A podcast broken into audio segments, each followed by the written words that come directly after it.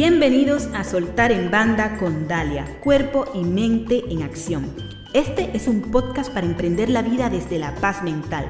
Hablamos sobre transformación y excelencia, sobre hábitos y principios para alcanzar la grandeza personal y empresarial, viviendo desde dentro hacia afuera las cinco plenitudes, física, mental, emocional, intuitiva y espiritual. Herramientas y estrategias que te ayudarán a vivir conscientemente tu energía personal. Acompáñame y disfruta. Uno de los temas interesantes para emprender desde la paz mental es vigilar nuestra productividad. Muchas veces nos quejamos de que nos falta tiempo. Y el problema no es el tiempo, sino las prioridades, porque fragmentamos nuestra atención y nos distraemos con actividades de bajo valor. Nuestra atención es limitada y tiene un gran valor. De ahí que las grandes empresas tecnológicas compiten por ella. Les recomiendo ver el documental El dilema de las redes para que eh, puedan tener una visión un poco más amplia sobre este tema. Cuando repartimos nuestra atención entre decenas de cosas irrelevantes, nos quedamos con poca atención para lo que de verdad importa. Cuando cedemos y dividimos nuestra atención, se debilita nuestra capacidad de acción. Un primer paso para emprender con productividad desde la paz mental es desactivar las notificaciones en todas las redes sociales. Así ganas enfoque y eliminas distracción, dispersión y confusión. ¿Qué es lo que sucede cuando nos distraemos con una notificación de email, de redes sociales o de mensajería instantánea? Según la Universidad de California, cada vez que nos distraemos, necesitamos 23 minutos y 15 segundos para volver a concentrarnos en la tarea que estábamos desarrollando. En definitiva, cada vez que cedemos nuestra atención a las notificaciones, estamos transfiriendo al menos 23 minutos de nuestra limitada existencia a actividades que por lo general nos alejan de nuestro objetivo. Y aquí la cuestión es que tenemos que prestar atención. Be mindful, my friend. Tenemos que prestar atención a nuestras prioridades.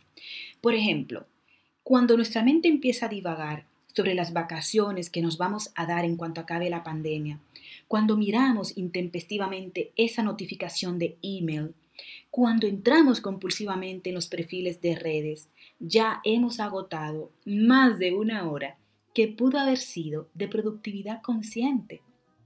Y luego llega la noche y decimos, contrale, es que no me ha cundido el día. Otro paso para enfocarte es prueba a dejar de suscribirte a todos los boletines, a todos los newsletters que se presentan por el camino y que no te acercan a tu objetivo. También tienes que aprender a definir tus tiempos, porque si tú no lo haces, alguien lo hará por ti. Tu productividad es una prioridad y lo has de hacer tú. Todo empieza por tu iniciativa, por un paso que das tú. Otro paso es discriminar conscientemente si cada curso, cada charla, cada webinar, cada taller, cada programa de formación o cada quedada virtual realmente es lo que necesitas para pasar a la acción que te conducirá a tu objetivo. De identificar también las actividades que no te aportan valor y estas actividades las vas a medir objetivamente. ¿Cómo? Con el tiempo. Mide el tiempo que pasas en Facebook, que pasas en Instagram. Si pasas cuatro horas, son cuatro horas. Determina lo que en verdad necesitas aprender.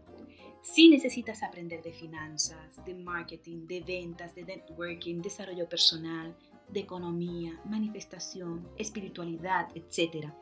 Toma dos referentes en cada materia, discrimina entre ambos y aquel con quien resuenes, tómale como tu guía, porque el gran error que cometemos cuando vamos a emprender es que cedemos nuestra paz mental, nuestra calma mental, cuando estamos siguiendo a tutti plain a todo el mundo, a cinco o seis personas que me hablan de marketing digital, a siete que me hablan de finanzas, a siete que me hablan de meditación.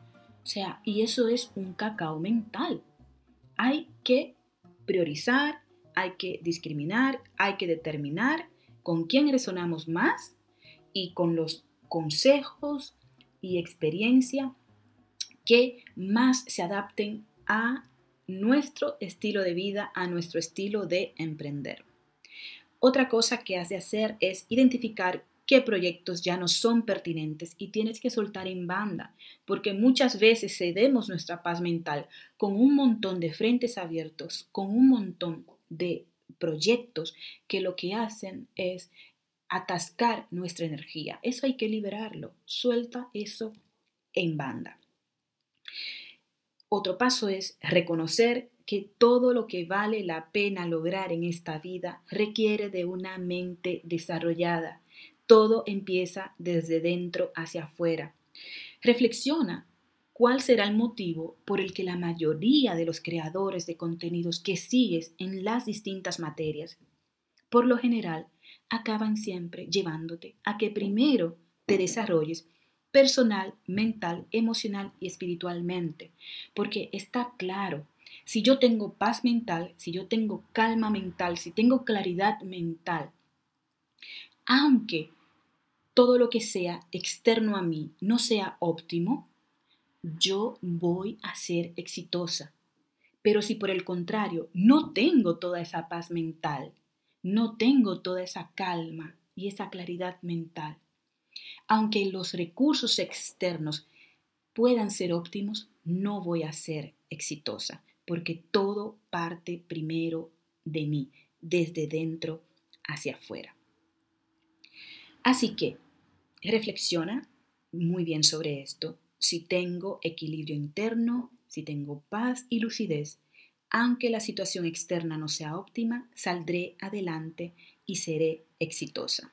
En definitiva, los esenciales para emprender desde la paz mental es la atención plena, tenemos que cuidar, tenemos que valorar nuestra atención, tenemos que desarrollar disciplina y tenemos que aplicar sabiduría. Y solo así podrás emprender con productividad desde la paz mental. Este episodio llegó a su final. No te olvides suscribirte para recibir el mejor contenido para emprender desde la paz mental.